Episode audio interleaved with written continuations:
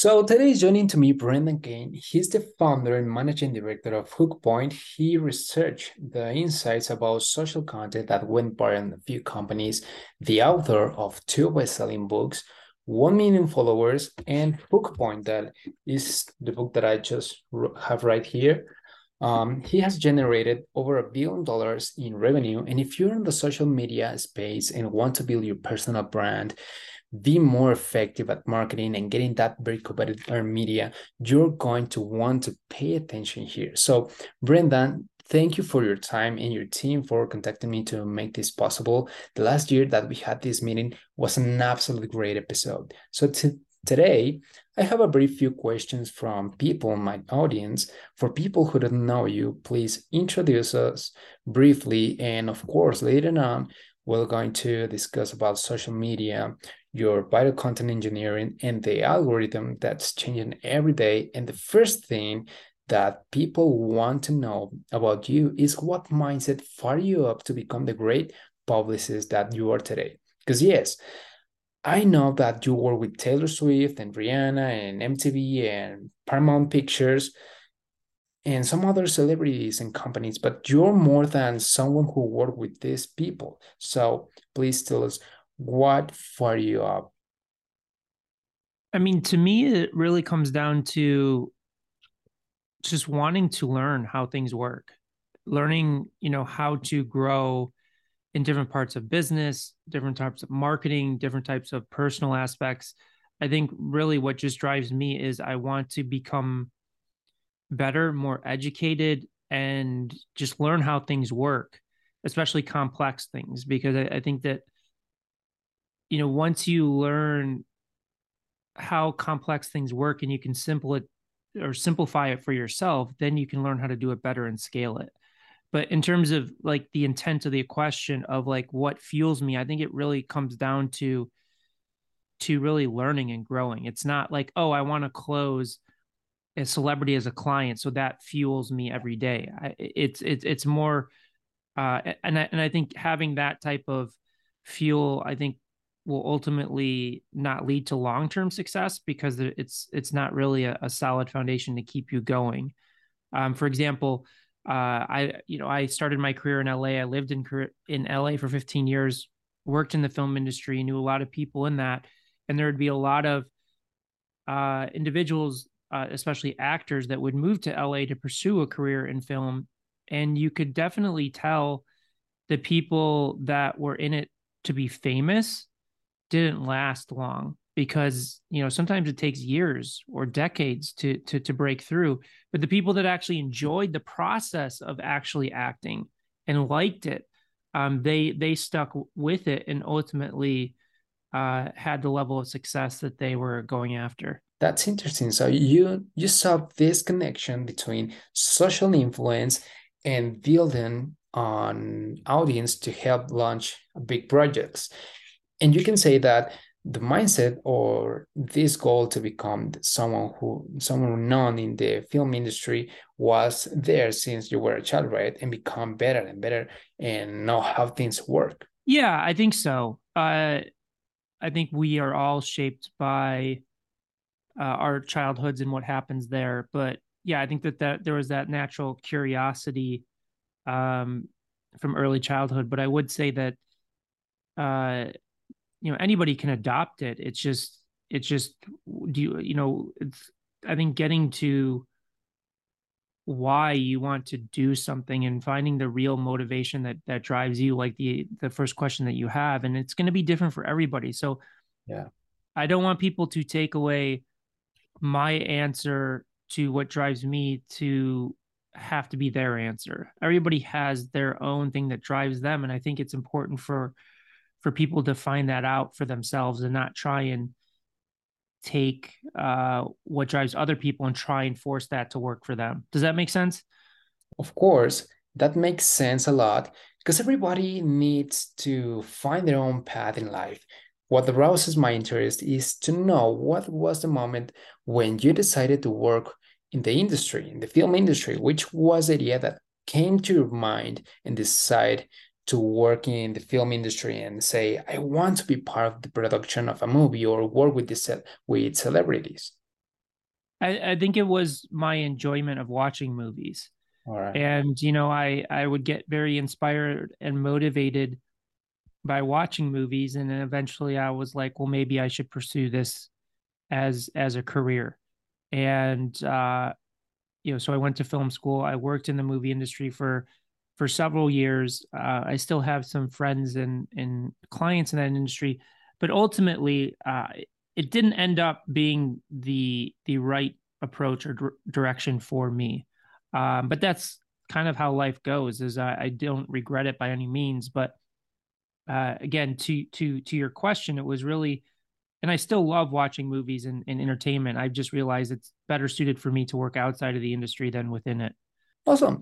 So there was time where you felt this anxiety at work, or at least you saw this anxiety in the office. I heard you in another interview where you were where you were worried about the launch of these movies because the production spent millions of dollars in the production of one piece of content and later on you needed to make that millions of people know about this this movie this movie of this piece of content and to watch it, right? So, what forced you up or inspired you to develop the content engineering? Because all started there, right?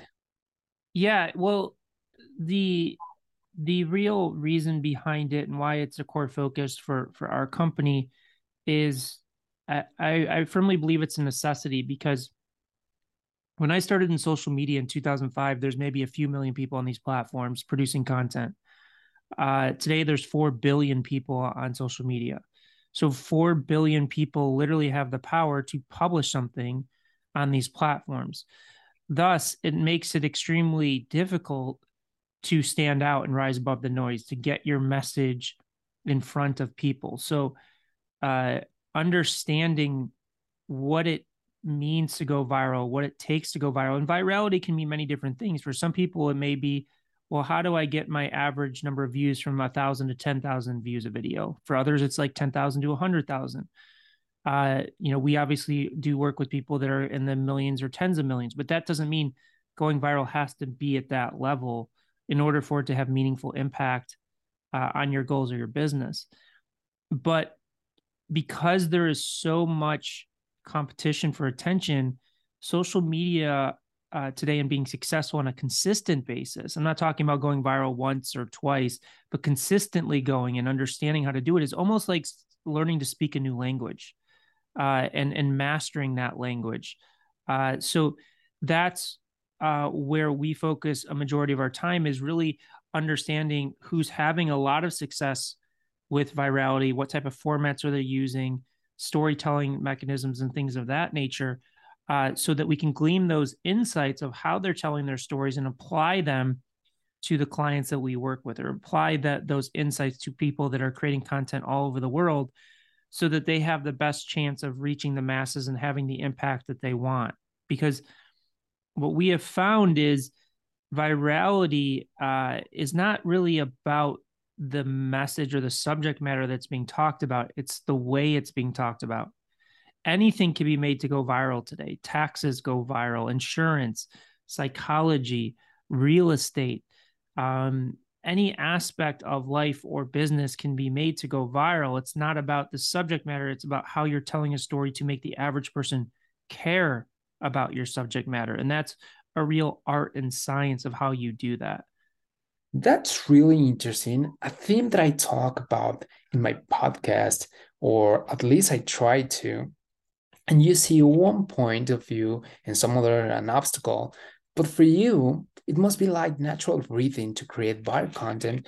But for people who are more stuck who still are late to the social game or who are quick to dismiss because they consume the content and they feel dumb at creating or pursuing the trends how the better content engineering works exactly yeah the the fundamental core aspect of the process uh, is research and insight. So, what that means is we go off and study influencers, viral videos, viral brands, and we are looking and, and breaking down why they are going viral because you can't expect to go viral on a consistent basis without understanding what drives virality. It's the same principle as if um, we were going to learn the piano.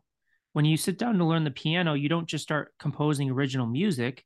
You start learning by playing other people's music, like a Mozart or you know, con- or um, music that has been developed before you. You learn to play the piano through that, and then once you've mastered that, then you can start creating your own music. It's the same thing with content. We have to first study and learn the formats, the the storytelling elements that the most successful content creators are using in order for us to become a master ourselves.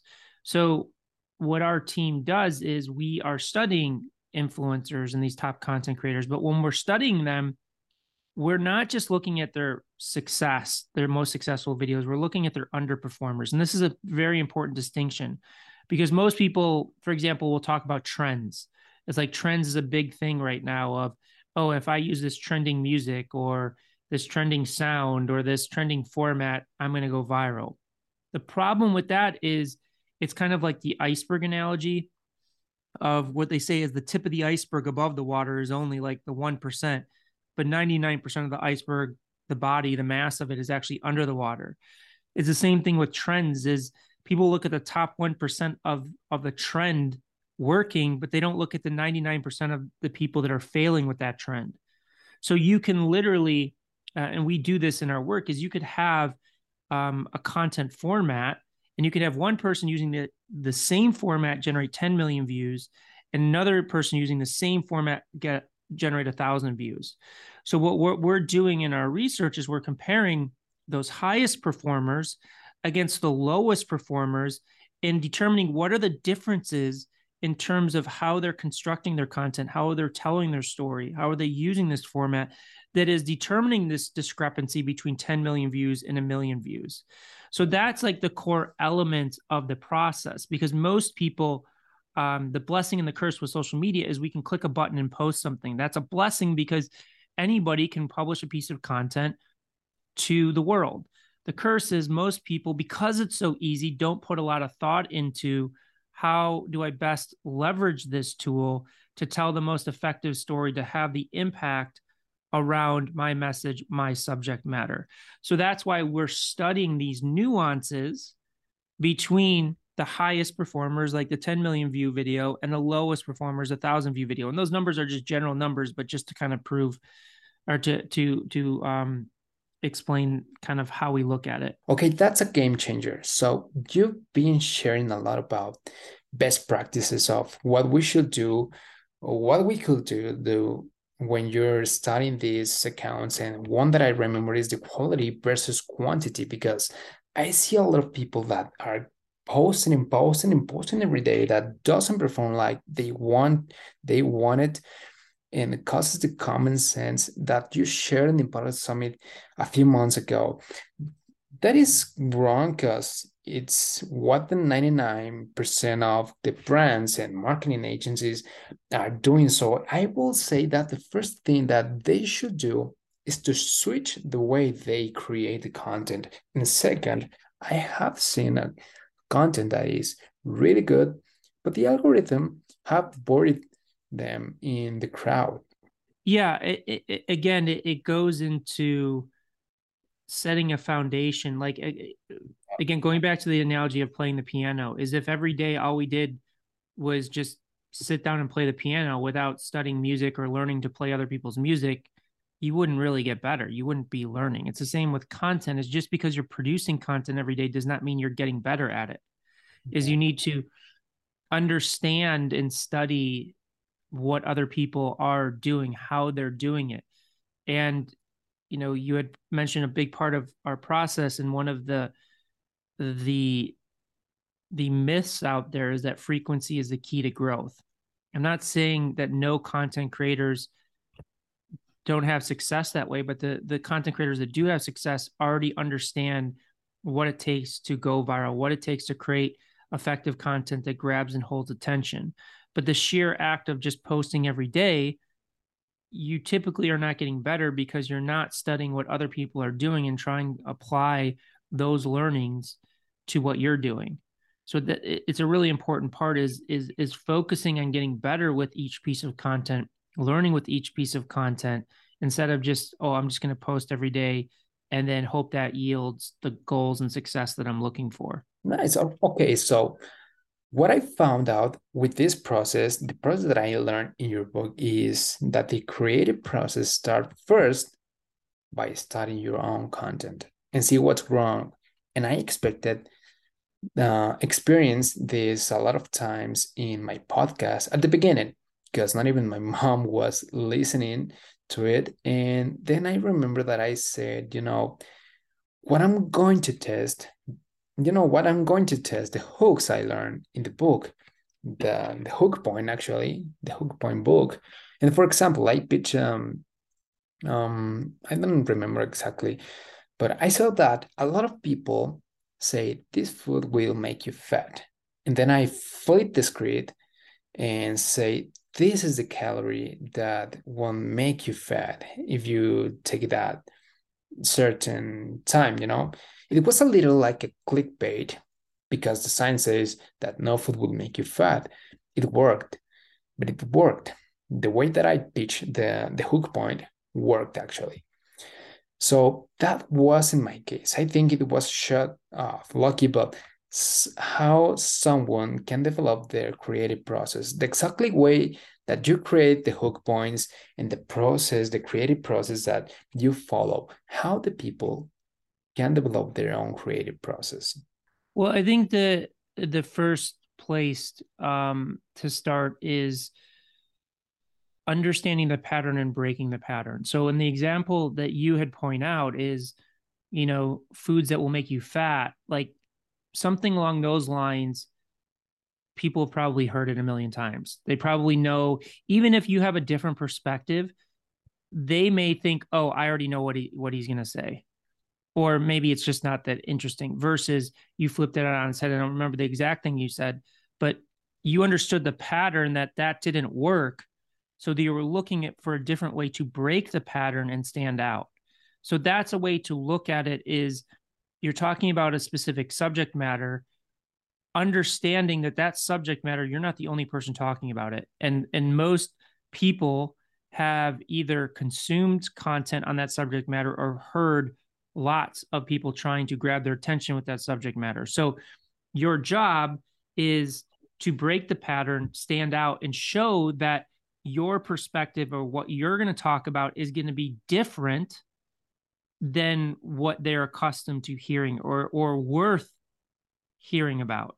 So that, that's a big distinction is how do you first understand how people are talking about what you want to talk about and then how do you ultimately break that pattern by hooking them in a different way now that's one element of it the second element of it is how can you make the average person care? So you if we're talking about food or um, gaining weight or losing weight or getting being healthy, how do we take the approach where we would make the average person care that may not care about that subject matter at all? Because that's where real growth, that's where real virality comes from. So um, Joe Rogan is a master at this. He will get like a astrophysicist, a paleontologist, um, a historian talking about subjects that the average person typically doesn't care about. But because of the way that he's broaching the conversation in terms of the questions he has, he's able to attract people at the highest levels or attract the masses to pay attention to the conversation that he is having. Yeah, and the question that I tend to realize, like you said, I think they're not as creative. Uh, they have to, but at a certain point, uh, one way to one way to to to to shift your mindset is don't go into a podcast or an interview with questions. Go with the hook point. So if you're going to talk about something, if you're going to interview somebody, think about like if you were given the cover of a magazine what would be the title of that podcast or the magazine or th- that podcast or the interview that would make somebody stop on a busy street, pick it up and and read it. And if you're struggling for ideas, then go to other interviews, go to like a Joe Rogan podcast, type your subject matter into Google News, um, and find like hooks that really capture your attention and put it in a Google Doc and then start taking out words of what they're talking about and put in the words of what you're going to be talking about. Because we often get get ourselves into the traps when we just focus on good questions because we're not controlling the answer versus if we go in with a solid hook point then we know we can guide the conversation in a way to get um, the output that that will ultimately stand out. That's mind blowing actually. So going back to my story uh, the process that i went through with my podcast and and i point this out because thanks to your book my channel already have 35 million followers on spotify and, and growing and partnering with some brands like nestle and smartfit putting in practice your lessons from 1 million followers book how people can viralize their content because I believe there's a lot of ways to achieve it. And not only by dancing and posting memes or monkey sitting or acting weird, and see these people spending a lot of money in their material and never see the light. And another example of this is Google Ads, that is not a piece of content at all, but the titles is what I think the creation process is similar. Well, again, it's it's it's what we you know, one of the important things and, and one of the reasons it doesn't work oftentimes is they're not studying the market enough. They're not doing enough research out there. Um, and, and just give you an example. So in in in in my book Hook Point, uh, I, I interviewed a friend of mine, Craig Clemens, and his company Golden Hippo has sold two billion dollars worth of products um, through social media ads. But when he first started, and he's probably one of the top copywriters in the world at this point, but when he first started um, creating hooks for ads, they would always get rejected by his boss because um, they weren't good enough. So what he did was he took the best performing hooks from other copywriters and put it into a document and then again started plugging in his products into it to learn how to get better at it. Most people when they're not getting good at hooks is because they are falling into the trap of falling into the pattern of everybody else, sounding like everybody else, or not coming off any different than what they've heard about the product or the subject matter.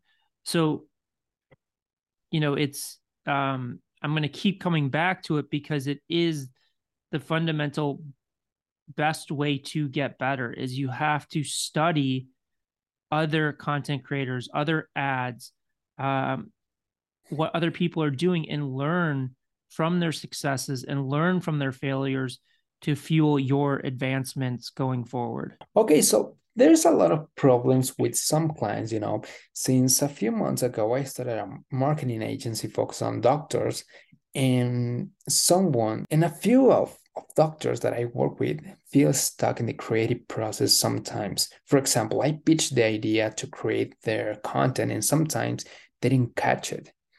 They think that to create better content, they have to show dancing in the camera or do dumb things, pointing out that as a doctor, they should not dance in, uh, in front of the camera, of course. So how what's the way for for this type of audiences to viralize or create content? There's many different ways to tell a story. And in in in oftentimes well, first off, what I want to say is you don't have if you're a doctor, you shouldn't be dancing and like doing other stuff. Like it's it's it's the I, I would agree if somebody pushes back on that because there's so many different like even on TikTok, people think TikTok is all about dancing. But if you look at, at Dr. Julie Smith on TikTok as one of the people that we've referenced and broken down extensively. She's do- not doing any dancing, and she's talking about very complex sub- subjects around like ADD, depression, anxiety, uh, things of that nature, uh, and having a tremendous amount of success, consistently going viral.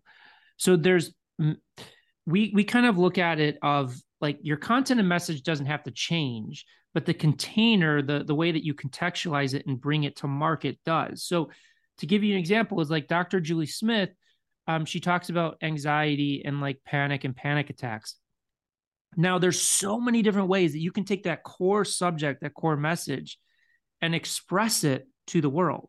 Like you could just do a listicle, or people could just talk about the technical side of what's happening. But what she does that's so successful is she puts a a for this specific subject um, a clear empty bucket on a table and starts pouring water into it. And she says anxiety and panic is like this water flowing. It keeps raising and raising and raising. And if you don't do anything to um, cope with it or to release it, then it, eventually it's going to reach the top and overspill. And, and then she says, but if, and she takes a drill and starts drilling holes into the side of it, if we do meditation, if we have a healthy diet, if we have exercise and keeps drilling holes into it, the water spills out and the level lowers down. So what she's doing is she's taking this core subject and message about anxiety and panic and contextualizing it and sharing it in such a way that can resonate with the widest possible audience. But she's not diluting her expertise. She's not um, changing the information. She's changing the way that that information is expressed. And that is the key to success on social media. It's the key for success with hooks and things of that nature is how do we take our zone of genius and share it in such a way that that stands out at the highest levels grabs attention and breaks that pattern. And it's very nuanced and it's and it's it's um it's definitely not easy but it is simple. It's like you have to take your message and make it so everybody cares about it. And that's like dr julie smith has done that um, in a in a very uh, effective way around her subject matter where most people most psychologists or doctors would fail because they're not contextualizing it in this unique way so now that that that it's clear the most important step is the context between the the content and the title because unlike like i said before i got lucky by realizing a piece that I think was clickbait. So once we already have this perfect piece of content, how the algorithm can work with us, not against us. Because I've seen a few changes in the last three months, and I don't know if, if this is part of the game, but the most recent change is in the length stories. They used to be a, a, a 15 seconds long story. Now they're 45 seconds longer. But I also know saw that the audience want content that has expiration date and no longer need content that is there forever. Of course, every always there's have to be um, content that lasts, but I don't know if this is part of the game or not. Well, the algorithm only cares about one thing, and that's retention. Meaning, the longer people watch content, the more they're staying staying on the platform, the more ads they can serve, the more profit they generate. So they are always going to favor content that can hold attention for longer. So you talk about stories increasing to 60 seconds. It's not because the audience is demanding it, it is because the algorithms and these platforms want to keep people on the platforms longer. So that is your job as a content creator is how are you telling effective stories that a grab people's attention but b holds their attention for as long as possible. Uh, just to give you an, another analogy is is is think about Netflix for example. So think about Netflix as an algorithm. So they have uh, make investments in TV shows. So, how do they make the determination whether they are going to do a new season of a TV show? Well, they look at how many people watched the first season or the last season and, and how many episodes did they watch? Did they watch all of them and how many people watched them? If a lot of people didn't watch and stop and watch it, then they're not going to renew it for a second season. If people, a lot of people stopped and watched the whole thing, then they are going to renew it to, to the second season because it's keeping people as subscribers on those platforms. It's the same thing with social media as they want content and they want content creators that proven that they can produce a piece of content that when they seed it to a lot of people, a lot of people stop and watch it. And if they see a lot of people stop and watch it, they're going to seed it to more and more people. And if you, as a content creator, keep doing that consistently, they're going to seed your content out the gate to more and more people. So this is like a big distinction between, you know, somebody just starting out and like a Mr. Beast. Like Mr. Beast has historical performance over years, years of producing content. So whereas the person just starting out, each piece of content they produce, maybe initially it's sent to like a few hundred people because the algorithm saying, hey, you're a new content creator, you haven't really proven yourselves we'll give you a shot to a few hundred people, but your content needs to perform if we're going to send it to more people versus Mr. Beast, where it's like you've proven yourself over time. So we're going to seed your content to a few million people and see how it goes before we distribute it to more and more people that are not following you. So I would zone out all of the noise that you hear about shifting algorithms and all of that and just focus on how can I create content that mm. grabs and holds attention for as long as possible. If you can do that as a content creator, you will win no matter what change happens, what new platform, what new feature comes comes through. Okay, so leaving that point clear, I will say that the content is far way more important than the variables like the time when you publish, hashtags, and so on. That stuff doesn't really matter. I'm not saying you you you can't do it. I just to me it's the wrong thing to focus on. Focus on the content. A hashtag's not going to make a a, a, a crappy piece of content good. It's like saying it's like saying, "Hey, I'm going to watch like for example on if you were on Netflix or on iTunes or something, "Hey, I'm going to watch this movie because it has a great hashtag." Would you ever watch a movie because it has a great hashtag to it? No, you're going to watch the movie because the trailer looks amazing or your friends told you that they watched the content. It's the content.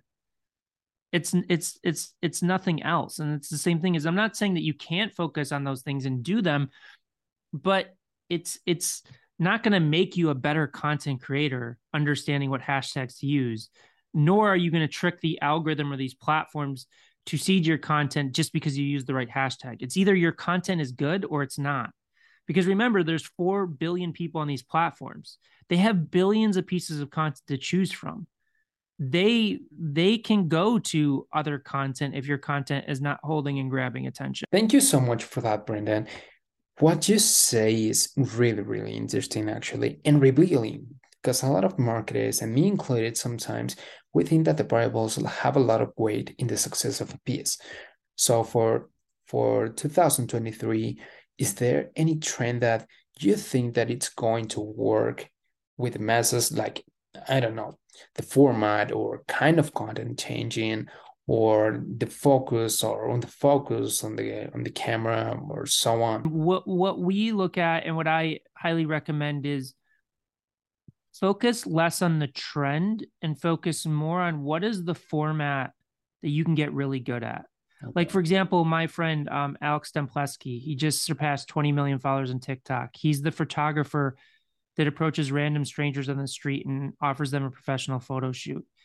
He's been running with that specific format for two or three years, and he is a master at that format.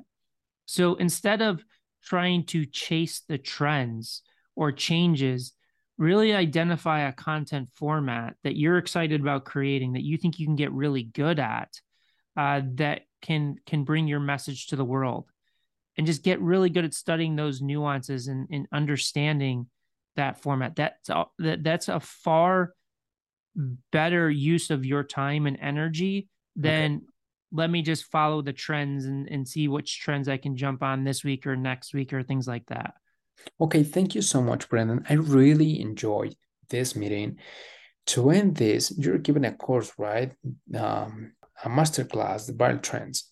So we have a um, we have a private mastermind where every single week we meet and uh, our our creative team breaks down uh, a creator, a viral format, um, or like a viral brand, and we're explaining these nuances. Okay. We're explaining why they are going viral. We're comparing the high performers against the low performers, and we're showing you how to do it.